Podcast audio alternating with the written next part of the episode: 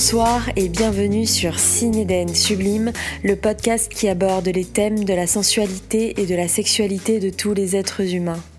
Peu importe le genre, l'orientation ou les pratiques sexuelles de celui qui écoute, cet espace est destiné à toutes les personnes avisées, curieuses, confirmées ou non, qui prônent l'ouverture d'esprit, le respect et la bienveillance. Cet espace est chaleureux, intime, sans gêne et sans tabou. Je vous invite à me suivre, nous partons ensemble en s'exploration.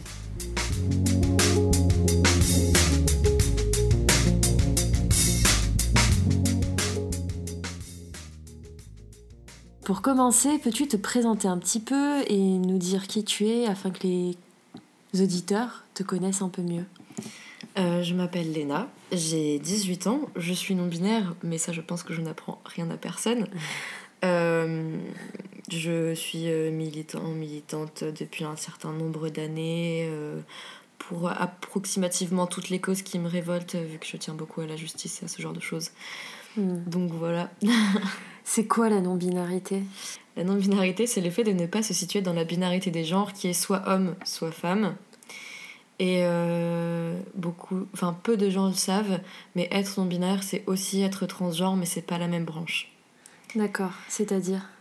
Euh, Être transgenre, c'est le principe de ne pas se sentir en accord avec le genre qu'on nous a assigné à la naissance, c'est-à-dire euh, soit homme, soit femme, puisque dans tous les cas, ça, ça dépend de nos chromosomes, qui sont XX ou XY.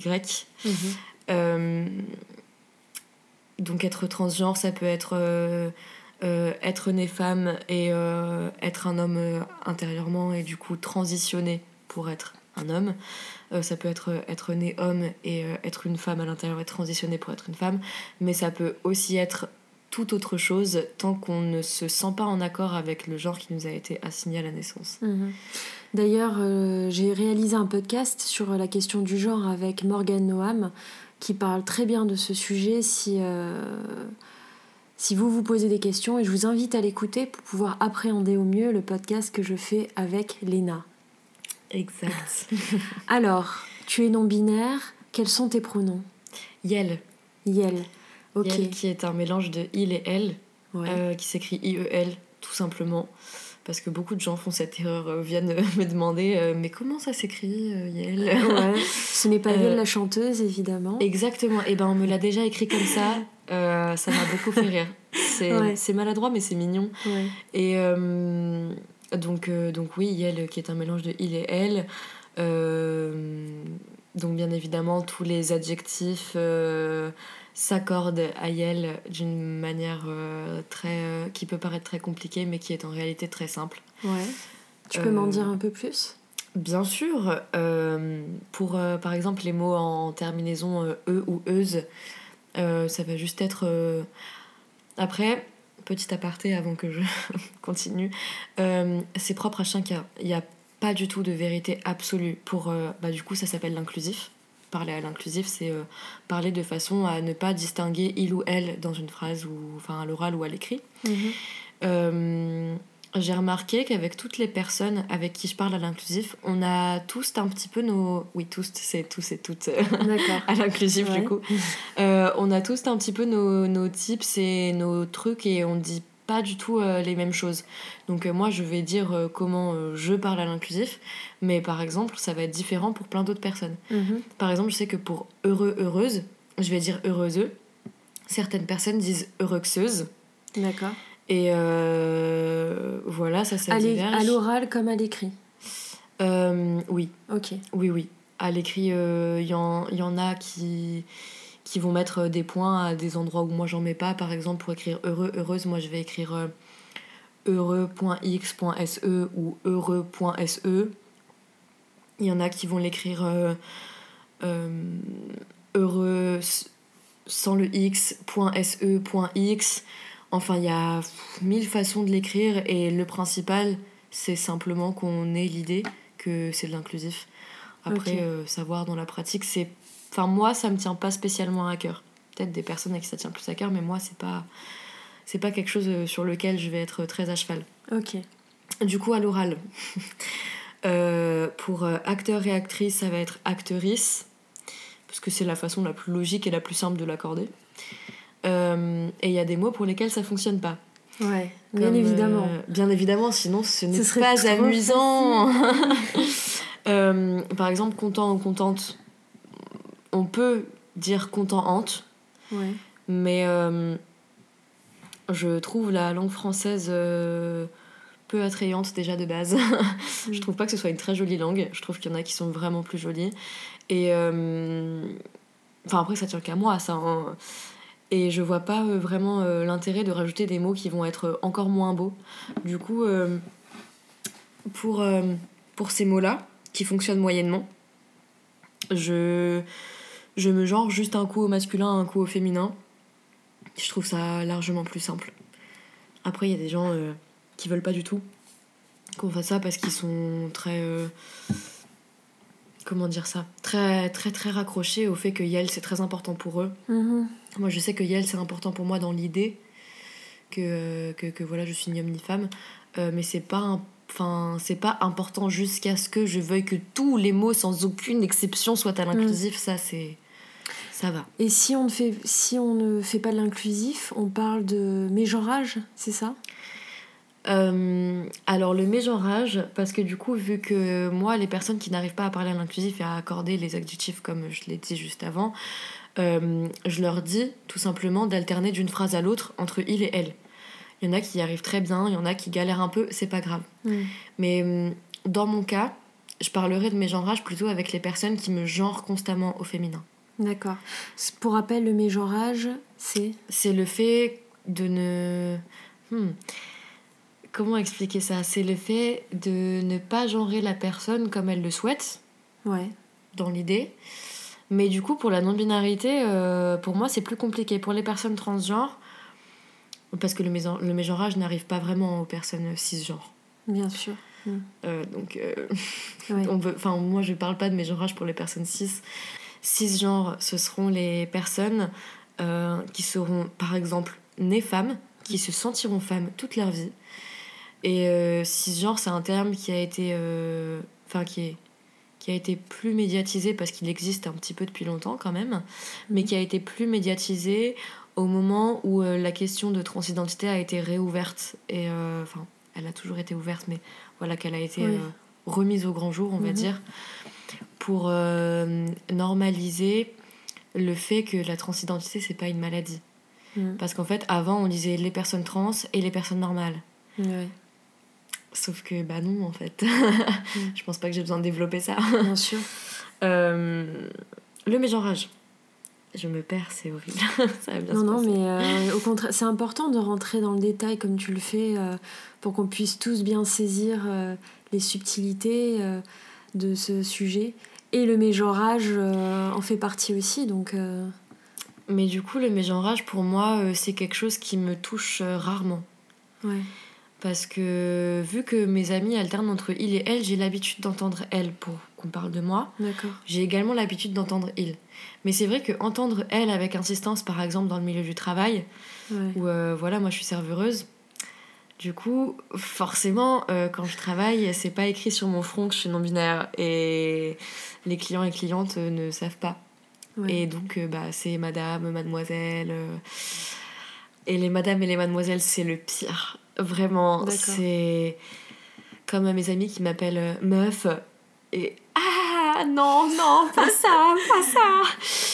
Et, et ça, c'est les, les trois seuls termes où vraiment. Euh, ah, je sais pas comment dire ça, mais ça me, ça me hérisse le poil, ça me. Et... du coup, comment tu réagis par rapport à ça? Euh, Comme tu le disais, on, si on ne te pose pas la question, on ne sait pas si tu es euh, binaire, non binaire, euh, à genre, peu importe. Comment tu fais au quotidien? J'imagine qu'auprès des amis, tu peux en parler, mais des personnes au travail, comment tu fais? Au travail, j'en parle pas et je subis parce que déjà, ça fait très peu de temps que je suis dans l'entreprise en question, donc ils sont très, euh, très homo-friendly, ça je le sais, mais euh, pour les questions de genre, je suis pas sûre. Et en plus, c'est pas des personnes qui sont d'origine française. Donc, déjà, qu'il y a une petite barrière de la langue. Mm. Euh, il y a certains termes que je suis obligée de leur expliquer de temps en temps. Ouais. Et donc, il y a déjà ça. Donc, si je commence à leur parler de non-binarité, je sais personnellement que ça va poser un moment, un enfin, pas un problème, mais que ça va demander euh, longue conversation et longue réflexion. Sauf que voilà, serveureuse, vous vous doutez bien que je n'ai pas le temps d'avoir de longues conversations avec mes collègues euh, parce que j'arrive, euh, j'envoie quoi. Mhm. S'il faut prendre le temps, je le ferai, mais pour l'instant, moi, je me sens pas prêt du tout à faire ce genre de choses. D'accord. Euh, ça fait peu de temps que je sais que je suis non-binaire. Donc même pour moi, je me mets genre en permanence. Là, j'essaie de pas le faire. Mhm. Parce que bon, ce serait un petit peu la loose euh, d'arriver pour une, pour une interview. Au final, euh, pff, la personne se met genre, bon, tout va bien. Mais euh, non, et puis c'est vrai que là, depuis que j'ai commencé le travail, euh, justement, les mots qu'on peut pas mettre à l'inclusif, j'ai tendance à tous les mettre au masculin parce que je me genre au féminin au travail parce que si je commence à me genre au masculin, ils vont me regarder bizarrement et ils vont me dire, mais qu'est-ce qu'elle a celle-là Mm. Et Du coup, bon, ça me demande un petit effort quand même. euh, puis euh, des fois, je me genre au féminin et ça sonne tellement faux dans mon crâne, mais j'ai pas le choix et je suis là genre. Ah. Et euh, du coup, quand, quand je rentre chez moi, je me genre tout le temps au masculin. Ma coloc, elle a l'habitude. euh, Hmm. voilà, mais. Que- quel aurait été ton idéal? Par exemple, si tu avais passé cette barrière de la langue par rapport à tes, à tes boss, etc., comment tu aurais espéré que les choses puissent... Pour moi, l'idéal le plus total, quand on me demande mes pronoms, ce serait qu'il n'y ait aucune réaction excessive. Parce que je sais que quand j'ai fait euh, mon coming out, que j'ai pour moi pas besoin de faire, mais bon, on vit dans une société où on n'a pas vraiment le choix, Quand tu parles de Euh, coming out, c'est-à-dire par rapport à la... à mon identité de genre. Ok. Parce que oui, mon coming out par rapport à ma sexualité, ça fait un moment.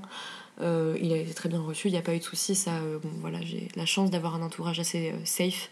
Safe, du coup, si je dois l'expliquer, ce serait un entourage euh, très ouvert qui va jamais me juger, jamais me poser de questions déplacées. Ou alors, j'appellerais pas ça des questions déplacées, mais plutôt des questions maladroites et curieuses. Et en soi, euh, bien évidemment que tout le monde n'est pas euh, déconstruit à 100% et que ça existe les questions maladroites et je suis absolument ouverte sur ça, il n'y a aucun problème.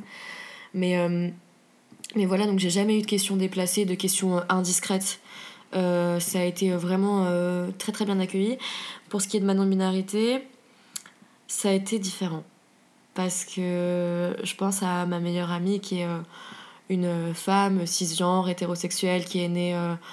Enfin.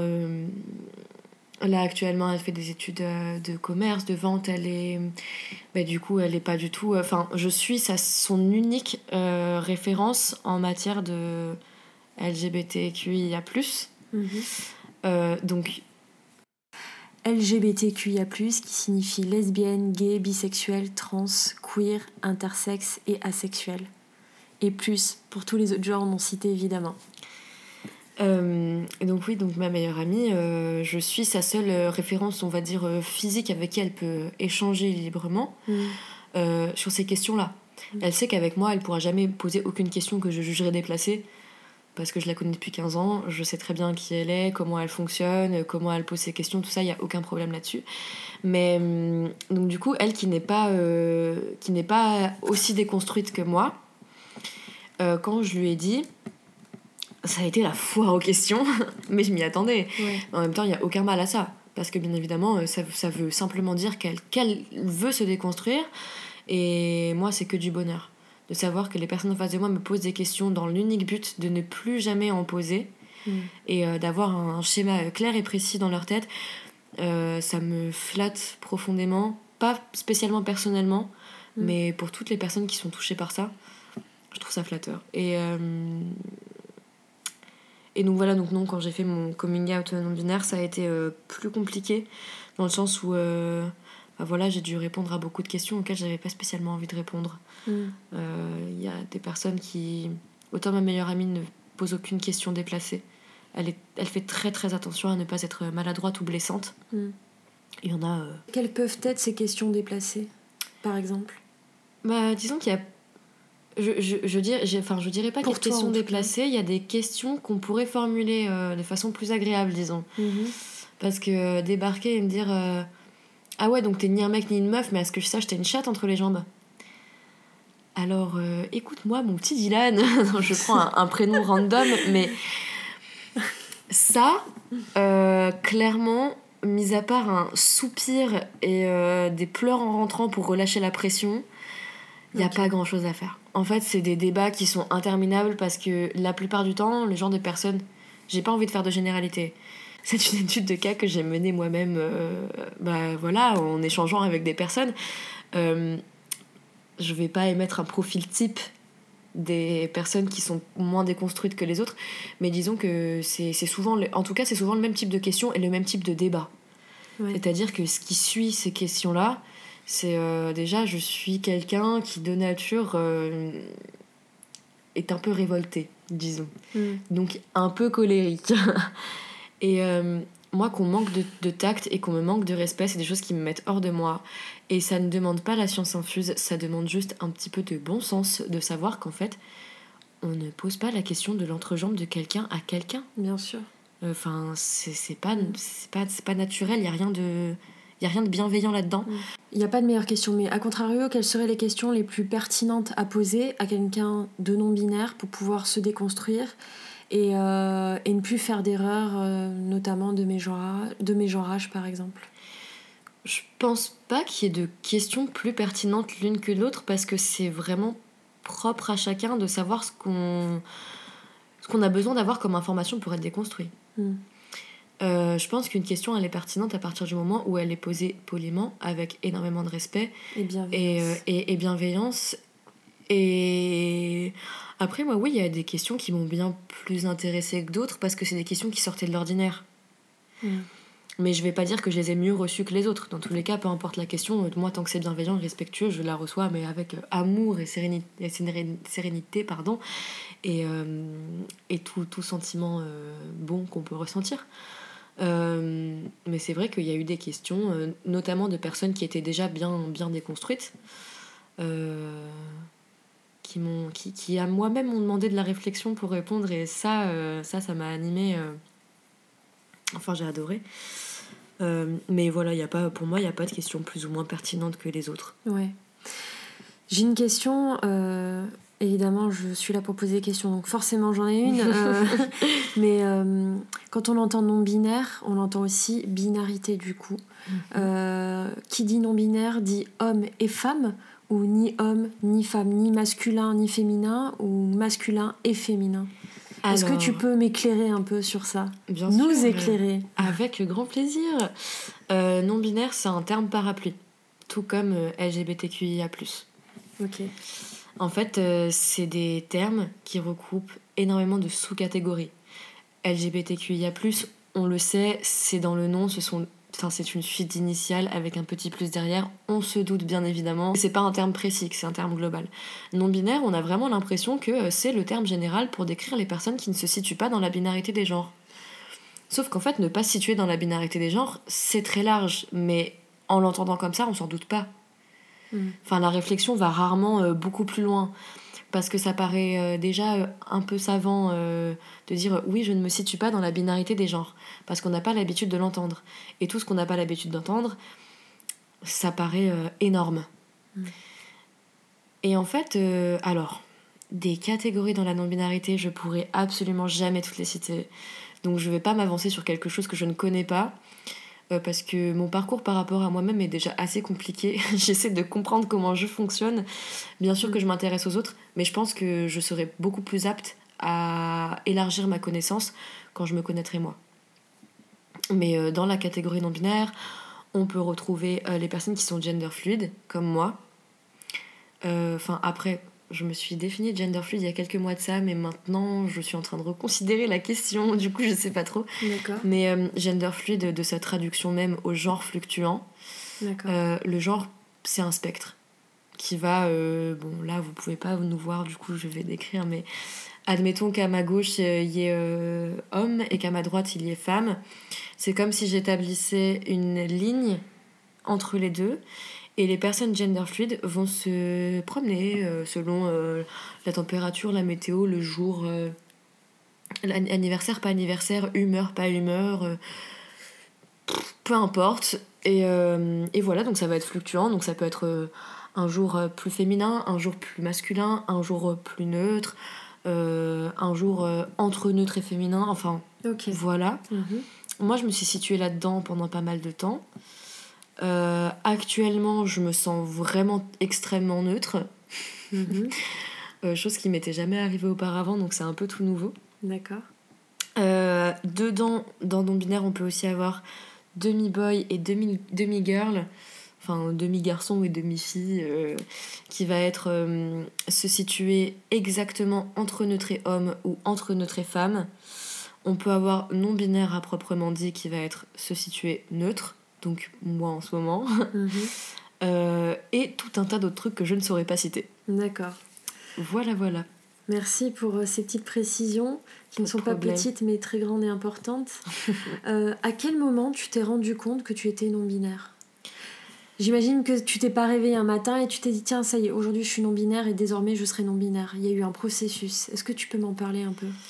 Euh, Bien sûr. Euh, bon s'il y a des personnes un peu sensibles le processus a été un peu violent. Je vous préviens juste. C'est pas des événements très heureux. Euh, enfin il y en a eu plus heureux que d'autres mais l'événement phare a pas été a pas été sympa du tout. J'étais avec mon ex compagnon. Euh, c'était pendant des rapports. Euh, j'étais déjà en train de me dire que euh, j'étais pas 100% une femme, mais je m'étais tellement peu attardée sur la question que pour moi, ça m'était même pas venu à l'esprit. C'était toujours à l'état de une petite pensée par là, comme ça, et puis je me suis dit, c'est bon. Et puis au début, je m'étais dit, est-ce que je me dirais pas ça parce que je suis tellement engagée que je reviens à remettre la binarité des genres comme quelque chose de politique hmm. Ce qui en soi était fort probable au, à ce moment-là. Puis après, je me suis rendu compte que non. mais, euh, mais donc, je m'étais pas attardée. Et puis un jour où, bah, euh, voilà, j'étais en train d'avoir mes petites activités sexuelles avec mon compagnon. Et d'un coup, mais euh, c'est arrivé sans prévenir, mais comme, comme une guêpe qui nous pique, quoi. C'était. c'était. C'était. Enfin, moi, intérieurement, c'était une violence extrême. J'ai ressenti énormément de gêne au fait que je sois nue et de, de, de, dégoût envers mon corps, mais c'était quelque chose. Et puis euh, vraiment comme un pic, quoi. Mm. Euh, c'est, c'est, pas aller crescendo du tout. Et euh, je l'ai repoussé, je me suis allongée sur le ventre et je lui ai dit non, là, stop tout, je comprends pas ce qui m'arrive. Et je me suis mis à pleurer, mais des litres, mais des litres, et crise d'angoisse et tout. Enfin bref, c'était vraiment pas cool du tout. Et donc mon, mon ex-copain était transgenre, enfin est toujours transgenre d'ailleurs, mais et transgenre, est un garçon transgenre, euh, donc euh, il est né assigné, assigné euh, femme à la naissance et actuellement il est hormoné, tout ça. Enfin, je suis pas là pour raconter sa vie, mais c'est juste pour instaurer le contexte. Mm. Et avec la transidentité et donc la, la non-binarité, on a quelque chose qui s'appelle la dysphorie de genre.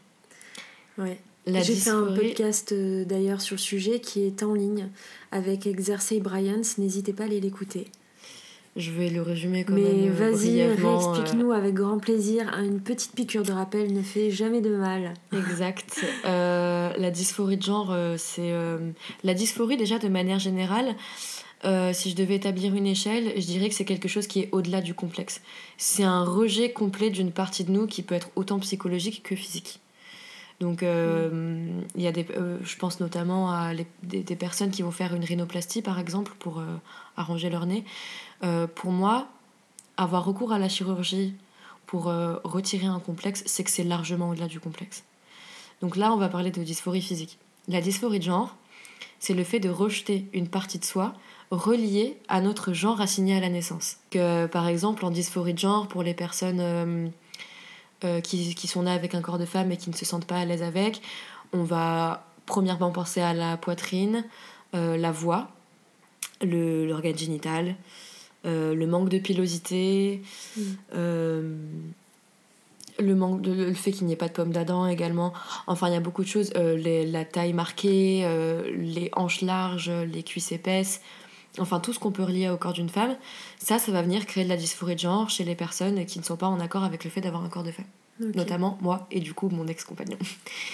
Et quand ça m'est arrivé, je me suis plaquée sur le ventre. Il m'a demandé si je voulais un câlin. Et j'ai compris que pour lui faire un câlin, il fallait que je me retourne. Et c'est là que je me suis dit, pas possible. Clairement, pas possible du tout. Euh, jamais de la vie je relaisse cette poitrine euh, voir le jour. là, je mm. reste au contact de mon matelas, c'est très bien, ça plaque, c'est nickel. Euh, et du coup, il m'a dit Est-ce que tu veux que je te fasse un câlin? Je lui ai dit oui, et du coup, il s'est allongé sur moi. Et au début, bon, encore petit avertissement, je vais parler de sujets sensibles. euh, j'ai fait de l'anorexie pendant pas mal d'années. Et je pensais que c'était relié à ça. Parce que du coup, dans la continuité de ma poitrine, il y a mon ventre. Et je m'étais dit, peut-être que c'est ça. Du coup, bon, le mal passe, euh, je vais mieux, euh, voilà, on regarde un film, tout va bien. La soirée se passe. Et le lendemain matin, je vais à la boulangerie. Et du coup, comme j'avais cette espèce de dysphorie,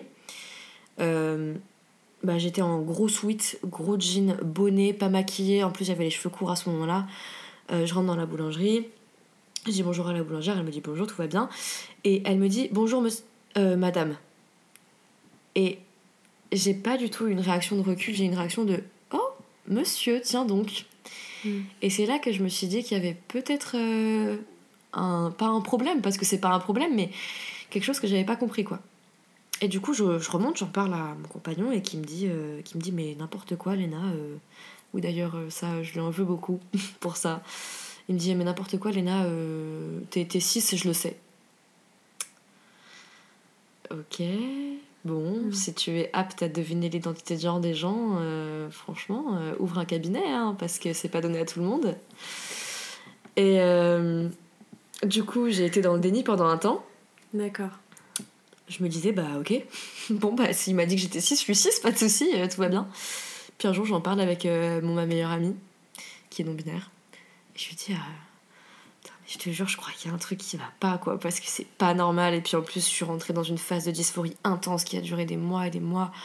Enfin, où j'avais des jours où ça allait mieux et je pouvais mettre des, des vêtements qui avaient une expression de genre plus féminine.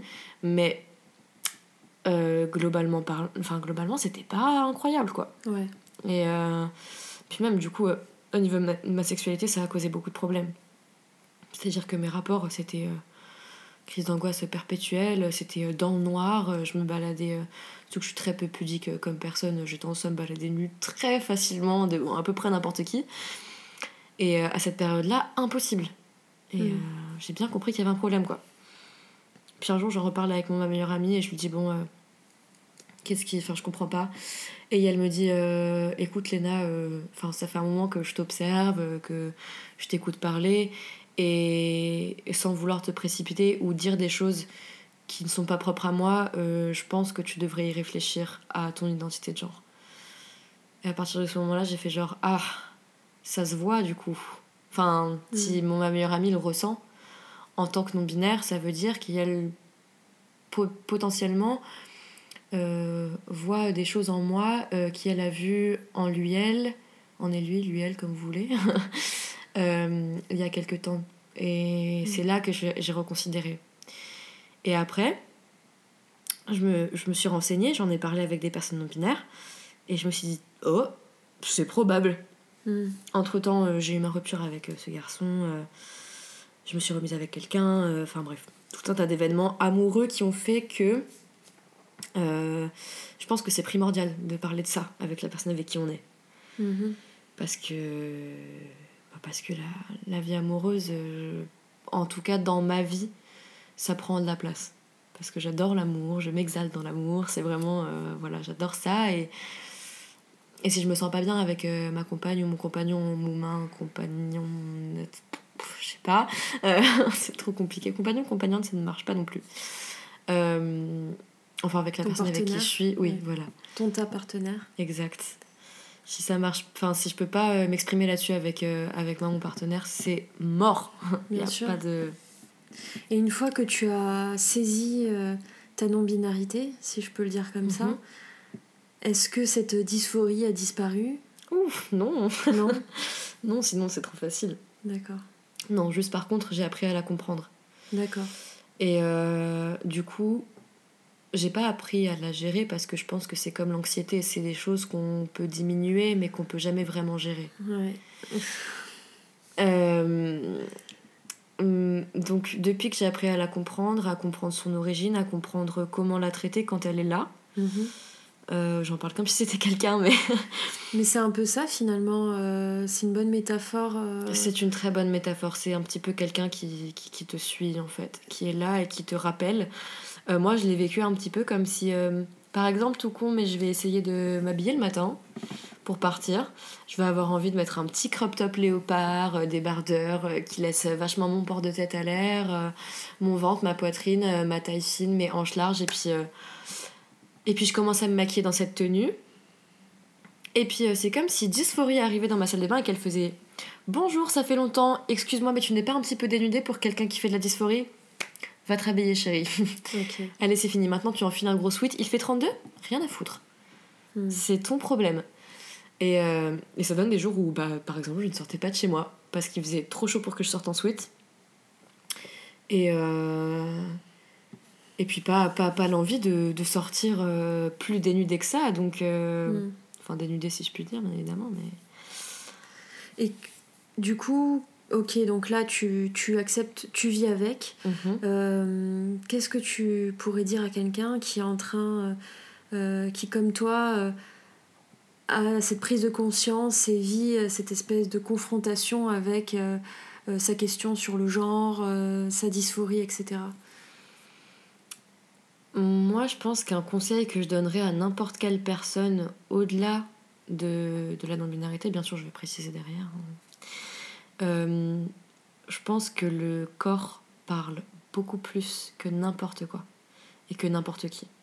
Et je pense que c'est la personne, puisque dans tous les cas, euh, bien sûr que notre conscience habite notre corps, mais ça fait partie, enfin c'est nous en fait. Et je pense que le corps il parle bien plus que nos pensées et qui dit des choses bien plus concrètes et bien plus précises et bien plus parlantes que notre petit cerveau qui aime bien nous envoyer des signaux très aléatoires et euh, pour les personnes comme moi qui pensent énormément, euh, beaucoup trop de signaux à la fois incompréhensibles et ingérables.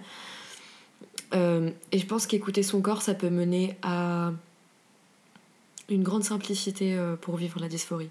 Hmm. Enfin, moi, je sais que depuis que j'ai appris à écouter euh, mes maux de tête, mes maux de ventre, euh, mes crampes, mes... ma gorge nouée, ce genre de choses, et arrêter de me dire non, mais c'est n'importe quelle angoisse passagère, et de me dire non, il y a une angoisse, il y a quelque chose. Je réfléchis, je traite l'angoisse et je l'arrange. Je reste pas avec ce mal-être, c'est pas possible. Hmm. Depuis que j'ai appris à faire ça, ça va mieux. La dysphorie, ça va mieux.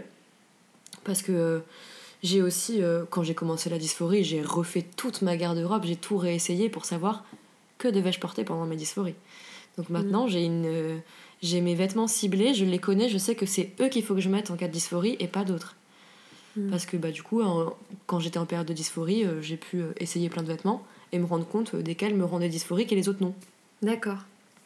Ok. Et il y en a qui étaient le ventre à l'air, mais, mais ça allait. Et après, la dysphorie, c'est propre à chacun. Hein. Moi, je sais que je suis dysphorique de certaines choses, dont d'autres ne vont pas être dysphoriques. Enfin... Puis il y en a qui ont aucune dysphorie euh, physique, qui vont avoir des dysphories mentales, qui vont avoir des dysphories. Bah, la voix, c'est physique, mais c'est encore différent pour moi. Euh... Bah, moi, je sais que voilà, je fais surtout de la dysphorie au niveau de ma poitrine quand ça arrive, puisque j'ai la chance euh, de ne pas avoir la taille extrêmement fine et les hanches extrêmement larges. Et ça, quand je suis en dysphorie, c'est vraiment euh, God bless me, merci mom and dad de m'avoir donné ce corps en H. Autant j'ai craché dessus pendant pas mal d'années, mais maintenant euh, je suis tellement heureuse d'avoir ça que mm. waouh! Euh, tout à l'heure, tu me disais que, que ta meilleure amie t'avait parlé de la non-binarité si j'ai mm. par rapport à, à, ta situation. Mais comment tu as été sensibilisée à cette question? Oh, euh, je pense qu'on a tous vu le scandale de cette personne qui avait parlé sur un plateau télé et qui disait Je suis non-binaire, monsieur. Pas un homme, monsieur. Vous n'êtes pas un homme. Ah non.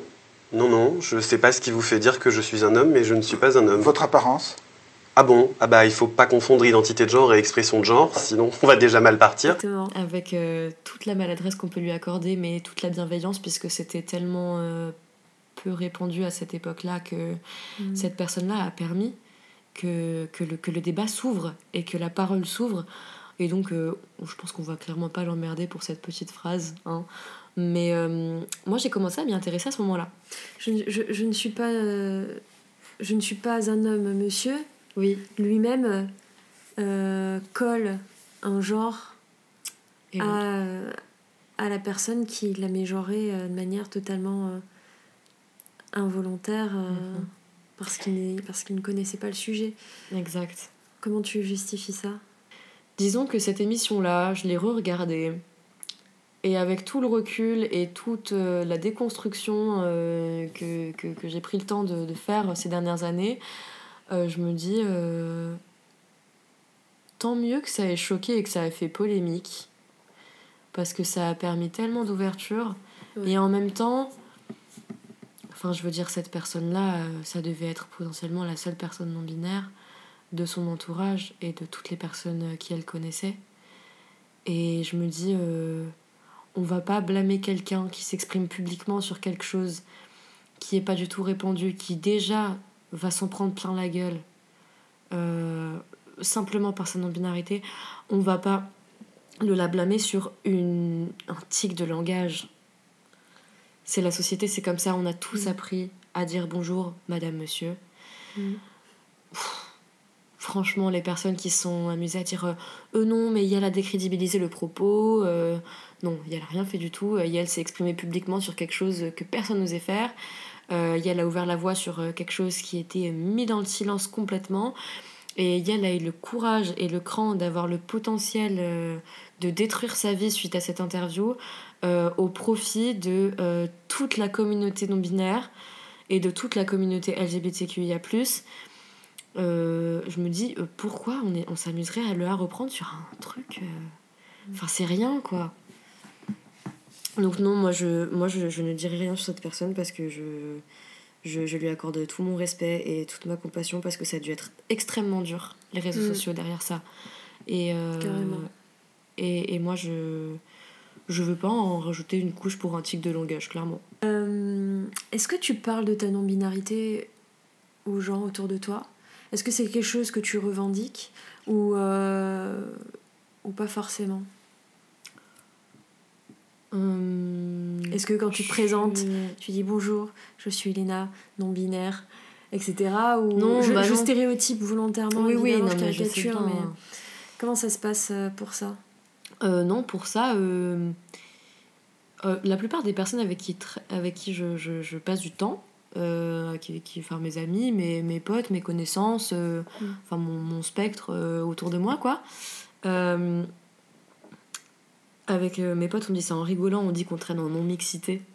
Ouais. Parce que je crois que des personnes cis dans notre groupe d'amis, il doit y en avoir deux, peut-être, alors qu'on doit être une quinzaine c'est peu, c'est très peu. Ouais. Et, euh, et, donc avec ces personnes-là, j'ai jamais de problème de mégenrage ou quoi, parce que bah, bien évidemment, pour nous, c'est parfaitement logique que quand on arrive dans un endroit, on demande les pronoms des gens. Les pronoms euh, il, elle ou elle, bien évidemment, je reprécise. C'est-à-dire que pour moi, c'est devenu un automatisme d'arriver de faire euh, bonjour, comment tu t'appelles, d'accord, et c'est quoi tes pronoms? Ok. Et, et quand, quand les gens ne font pas ça pour moi, déjà ça me met mal à l'aise parce que je peux pas caler dans une phrase excuse-moi en fait c'est Yel. Mm. déjà parce que les gens ne savent pas l'employer et parce que après ça donne euh... ah oui mais Yel mais du coup enfin alors moi je sais pas trop faire. Est-ce que tu pourrais m'expliquer et en fait euh... soit euh, j'ai la détermination et la foi d'expliquer soit je l'ai pas et je dis écoute genre moi soit au, soit au masculin soit au féminin soit les deux en même temps tu fais ce que tu veux. Tu peux les renvoyer sur ce podcast comme ça, ils seront au courant. Oui, enfin après, si on est au café, je vais pas leur dire bon, tu écoutes le podcast maintenant. Euh, voilà, non, on se revoit dans 45 minutes. mais euh, non, mais voilà, mais du coup, euh, tout dépend de si j'ai le courage ou pas. Mais c'est vrai que je vais pas me plaindre du fait que c'est usant de répéter les mêmes choses parce que je sais que la société fait que. Et j'ai pas à me plaindre, dans tous les cas, c'est moi qui, qui demande aux autres de me genrer à l'inclusif. Même si on va dire oui, mais c'est censé être normal, ça l'est pas même si c'est censé l'être.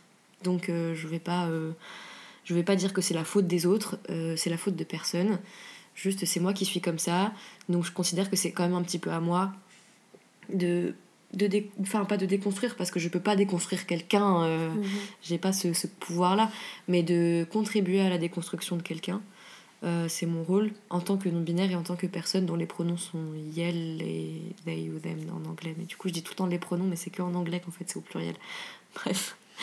Mmh. Euh... Dans tous les cas, euh, je pense qu'avec euh, le temps et les années, ce sont des, des sujets qui seront, je l'espère, peut-être sujets utopiques, mais pleinement Oui. intégrés. Il n'y aura plus ce type de questions. L'éducation nationale a refusé de, d'écrire ses courriers à l'inclusif. Et a également refusé, enfin après ça c'est pas l'éducation nationale, c'est le lycée d'une amie qui a refusé de donner des cours sur l'inclusif, en, en cours de français, à sa demande. Voilà. Donc euh, au niveau de l'éducation nationale, je sais pas comment ça va s'orchestrer. Après au niveau sociétal, euh, j'ai aucun doute. hein. Mm. Euh, ça je sais que les générations grandissent. Bon, euh, excusez ma vulgarité, mais si je puis dire, il y aura toujours des connards pour dire non, moi je ferai pas cet effort. Mais il y aura aussi toujours des gens bienveillants qui feront l'effort. Ouais. Qu'est-ce que ça implique pour toi au quotidien, la- ta non-binarité? Hmm, Est-ce que déjà ça implique quelque chose réellement ou pas, au fait? Non, en réalité, non. Mm. Enfin, euh, si au travail, ça implique euh, le mégenrage et euh, ce genre de choses. euh, voilà, les, ma- les madames et les mademoiselles qui m'irritent. Le mégenrage, c'est moins grave pour ma part. Après, il y a des personnes pour qui ça peut être extrêmement violent et vraiment bon courage à vous. Parce que je. Enfin, il y a des périodes pour- où pour moi c'est très violent et je comprends à 100% et je vous soutiens à Mhm. mort. Euh, mais euh, non, mis à part le mégenrage, enfin.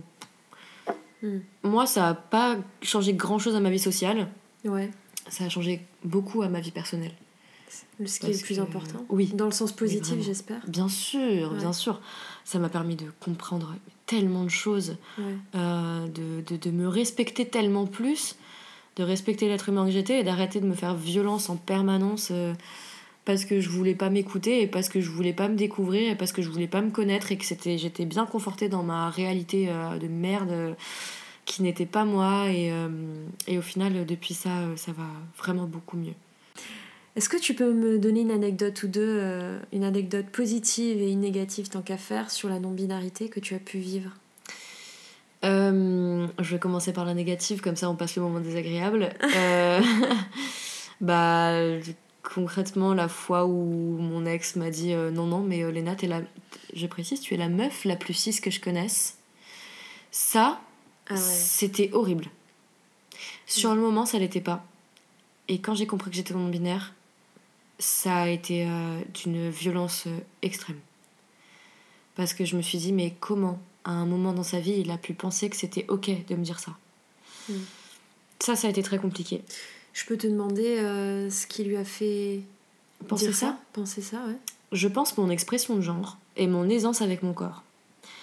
Petit rappel, l'expression de genre, c'est euh, euh, les vêtements, le maquillage, la coiffure. Je sais que je porte énormément de talons, je porte énormément de résilles, énormément de maquillage, énormément de hauts cours. euh, on voit beaucoup de décolletés, enfin tout ce qui peut laisser à penser que je suis une femme, d'après mon expression de genre. J'ai appris à dissocier l'expression de genre euh, de l'identité de genre. Et aussi, euh, oui, bah, le fait que je sois très à l'aise avec mon corps. En fait, avant cette première crise, je n'avais jamais présenté aucun signe de dysphorie de genre. Mhm. Et euh, voilà, je suis très à l'aise avec ma nudité. Euh, j'adore être sensuelle, j'adore être sexy, j'adore, euh, en langage courant, être une allumeuse avec les personnes que j'ai envie d'allumer. Euh, je sais que je drague tout le temps tout le monde, d'après mes potes, je suis flirty tout le temps. Et du coup, je, bien sûr que je utilise mon corps pour ça. Mhm. Enfin, j'ai appris à l'aimer.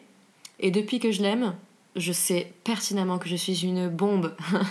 et depuis que j'ai appris à aimer ça et à savoir ça, je suis très à l'aise et, euh, et j'ai vraiment l'air d'être. euh, bon, bah, du coup, non, mais j'ai l'air d'être cette femme fatale euh, que rien n'atteint et, euh, et qui allume tout le monde, mais je suis inatteignable. Enfin, c'est vraiment mon attitude Mhm. continuelle, même dans la rue, je marche. euh, je suis une bad bitch. Mhm. Et du coup, je pense que tout ce contexte-là lui a laissé penser Mm. que, euh, que j'étais une femme. Et mon militantisme également, parce que je suis extrêmement féministe. euh, mes potes disent que je suis extrémiste, ça me va très bien comme idée, d'accord Euh, Super, hein. penser que je suis extrémiste, je m'en fous. Mais tout ce contexte-là du fait que je me bats pour les femmes au quotidien, que je me bats pour euh, les droits de mon vagin au quotidien, et parce que du coup je peux pas parler de mes droits de femme, mais mes droits de, de, de personnes qui a un salaire inférieur à ceux des hommes en tout cas, à celui des hommes, pardon.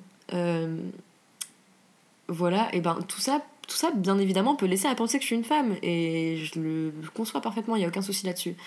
Mais de là jusqu'à me dire ça au moment où je lui ai dit que je remettais mon identité de genre en question, C'était violent. c'était c'était tellement. En fait, ça pourrait paraître maladroit, mais dit comme ça, c'était violent. Mhm. Donc euh, voilà. Mais sinon, des anecdotes désagréables, j'en ai pas euh, plus que ça. Je pense que c'est la seule qui a été vraiment hard. Mhm. Et le reste, ça peut juste être des petits trucs. Mais comme toute personne transgenre, euh, je subis euh, des petits trucs euh, désagréables, mais parce que c'est comme ça. Et comme toute personne lambda, en fait, et peu importe la personne, on subit tous des choses désagréables propres à nous-mêmes, propres à comment on reçoit le mal ou le bien. Et dans le cas des personnes trans, c'est ça. De cherry on the top. Le petit, la petite anecdote positive euh, La petite qui nous anecdote. donnera le sourire. Bien sûr. euh, ma copine actuelle euh, savait très bien que j'étais non-binaire. Quand on s'est rencontrés, elle le savait, il n'y avait aucun problème. Sauf que mes pronoms étaient encore féminins à ce moment-là. Et il y a un jour où, bah, du coup, euh, mes amis ont commencé à me genrer à l'inclusif sans rien me dire parce qu'ils ont commencé à voir que elle, ça me convenait plus. Et du coup, ils ont commencé à me demander mes pronoms tous les jours. Et tous les jours, je leur disais, bah en fait, je sais pas, et euh, me posez pas la question parce que ça m'oppresse et j'ai pas envie de réfléchir à ça. Et en fait, mon meilleur ami, euh, il a dit, euh, ok. Et en fait, il a commencé à me genrer à l'inclusif. Et la première fois qu'il l'a fait, j'ai fait. J'ai une petite réaction de recul, de, j'ai écarquillé les yeux, j'ai relevé les sourcils. Et puis j'ai rien dit, parce que j'avais pas envie d'ouvrir le débat là-dessus, parce que j'avais pas envie d'en parler, mais j'ai souri, il a vu que j'ai souri, et c'est de ça que c'est parti. Et il y a un jour où du coup, euh, bah oui, donc ça c'est déjà une anecdote positive, c'est mon meilleur ami qui prend les devants pour, euh, pour me libérer de quelque chose euh, qui est quand même assez lourd, de pas savoir comment se genrer soi-même, c'est super difficile. Euh, ça c'était vraiment, enfin, même en en parlant, j'ai envie de le prendre dans mes bras pour le remercier encore mille fois. Et sinon, du coup, ma copine, le jour où je lui ai dit ça, qui m'a dit, qui m'a dit, écoute, mon amour, je m'en doutais, je le savais, qu'il y avait un moment où tu allais me dire que tu voulais plus avoir tes pronoms féminins. Euh, tu, tu sais que je, je suis pas, j'ai pas l'habitude d'utiliser l'inclusif. Je vais faire tout mon possible pour ne jamais te mégenrer. Et si je te mégenre, euh, reprends-moi et, euh, et, et je t'aime et t'as bien fait de me le dire. Je suis fière de toi. Et enfin, waouh, Mm. ce genre de choses où quand on est aussi perdu par rapport à l'identité de genre font tellement bien que c'est c'est trop, c'est trop libérateur. Qu'est-ce que tu dirais à quelqu'un qui, euh, qui se pose des questions sur son genre, euh, qui, en- qui, qui souffre de ces questions-là? Qu'est-ce que tu dirais à cette personne pour... euh, Je dirais à ces personnes, à cette personne de premièrement ne pas faire comme moi et d'arrêter de garder des personnes qui ne sont pas safe dans son entourage. Moi, j'ai gardé des amis pendant longtemps qui euh, qui, qui, qui étaient euh, homophobes en fait. Et donc on parlait pas de ma bisexualité, on parlait pas euh, de euh, on parlait pas des questions de genre, on parlait pas de l'homosexualité de manière générale, on parlait pas des personnes LGBTQIA+, on parlait pas de ça. Et je les ai gardés dans mon entourage en me disant non mais on n'en parlera pas et on restera amis. Et il y a un moment où je me suis dit mais en fait Léna mais tu ne gardes pas des personnes ouvertement homophobes ou racistes ou peu importe dans ton entourage, ça va pas à la tête ou quoi? Euh, Donc déjà commencer par virer ces personnes-là mhm. parce que moi ça m'a causé tellement d'insécurité où euh, du coup bah, même moi j'étais pas à l'aise moi je me suis dit euh, lesbienne pendant un temps mais non enfin non non non non.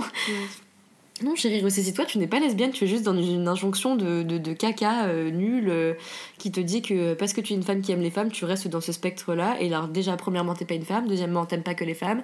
Et, euh, à un moment genre ouvre-toi réfléchis concentre-toi sur toi fais de la méditation euh, regarde des trucs. Enfin apprends à te connaître quoi. Arrête de te fermer dans un schéma euh, qu'on t'a inculqué euh, parce que c'est parce que c'est comme ça et c'est tout. Et et le fait de virer les personnes qui, qui pas enfin qui ne voulaient pas se déconstruire de ma vie euh, et d'en faire entrer euh, qui, qui soit déconstruites soit qui voulaient se déconstruire ça m'a fait un, un second souffle mais incroyable. Et là j'ai commencé à, pu- à pouvoir parler de mes doutes euh, de mes remises en question de bon bah j'ai embrassé une fille qu'est-ce qui se passe?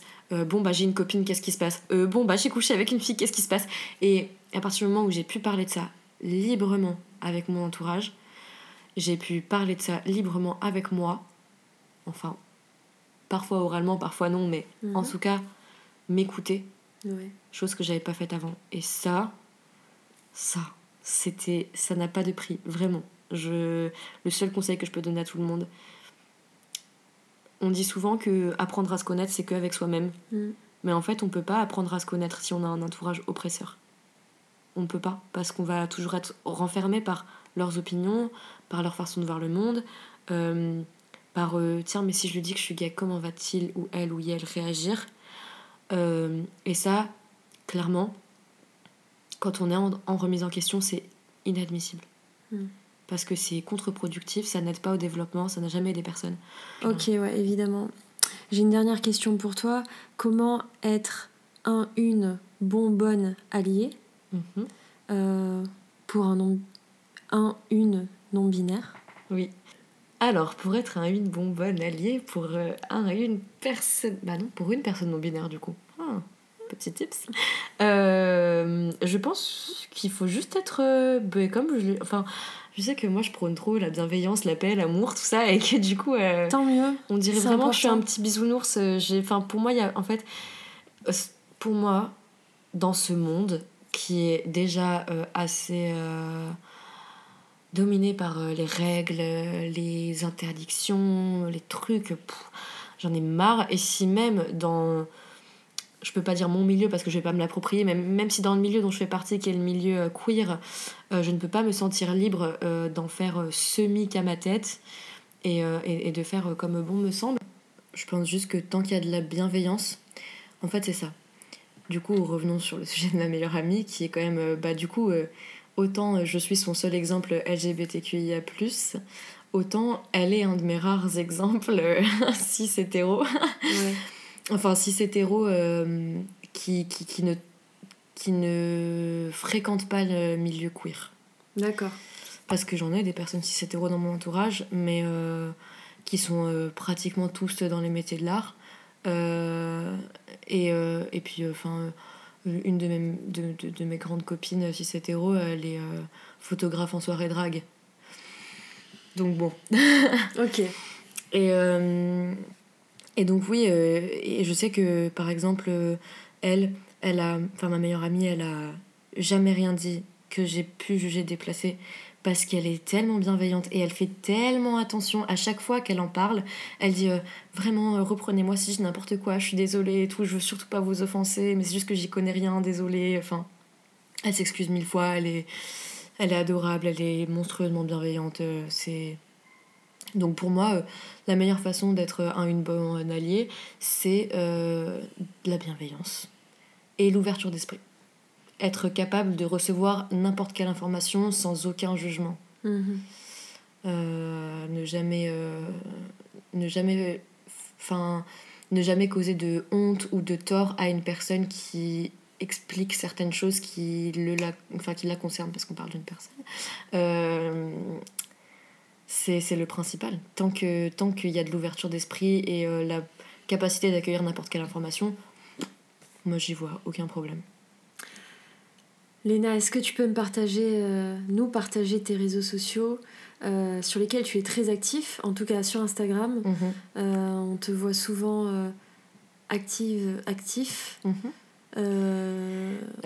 Alors, mon compte Instagram principal, c'est Mère Fouf, qui s'écrit vraiment mère comme maman et Fouf, F-O-U-F. Il n'y a pas un point entre les deux? Non, du tout. C'est. Mère Fouf d'une traite et Voilà. voilà. Euh, Et euh, sinon, à mes heures perdues, je suis drague, donc euh, c'est euh, Morcia Phobia avec un C, Morcia, parce que tout le monde l'écrit avec un T, mais non, c'est un C. mhm. Voilà, Phobia, P-H-O-B-I-A, oui, c'est ça. Merci beaucoup. Est-ce que tu as un dernier petit mot à rajouter? Pour clôturer ce podcast Bien sûr. Euh, J'aurais pu faire une blague et dire un mot très court, comme le ciel par exemple, mais bon.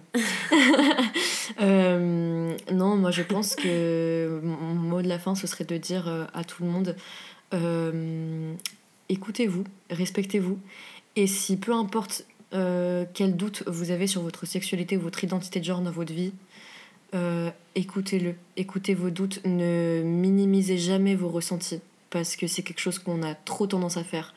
Et surtout ne le faites pas parce que n'importe quel ressenti provient de quelque chose qui n'est pas insensé ou qui n'est pas euh, enfin qui, qui est concret en fait Et le principal, c'est de s'écouter, de se respecter. Et si vous vous posez des questions, euh, si vous avez la possibilité d'en parler à quelqu'un, faites-le. Même si c'est quelqu'un que vous suivez sur Instagram.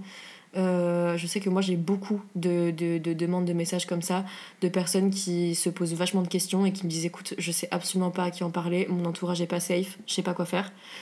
Et euh, j'ai répondu à plein de questions comme ça.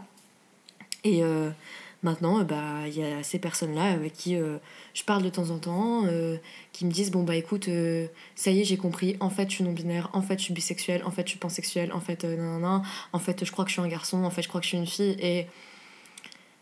Et s'il y a, déjà, moi, il n'y a rien qui me remplit plus de joie que de recevoir ce genre de messages, parce que je me dis, c'est des personnes que j'ai pu aider. Et c'est enfin c'est un petit peu mon petit super pouvoir euh, qui me rend super fière de du chemin que j'ai parcouru avec mes réseaux et du chemin que parcourent euh, les personnes qui se tournent vers moi parce que je suis hyper fière de ces personnes là et ça peut paraître bizarre de dire que je suis fière de personnes que je connais absolument pas mais en fait si vachement et mm. Du coup ouais écoutez-vous et parlez-en merci beaucoup Léna pour euh, ce partage euh, très intime, très profond sur euh, la question de la non-binarité. Merci pour toutes ces anecdotes, pour toutes ces précisions qui, j'espère, aideront euh, toutes ces personnes qui se posent des questions, novices ou non d'ailleurs. N'hésitez pas à liker, commenter, écouter et réécouter le podcast Cinéden Sublime pour faire... Et partager. Et partager évidemment, pour faire grandir et évoluer la chaîne. À très bientôt.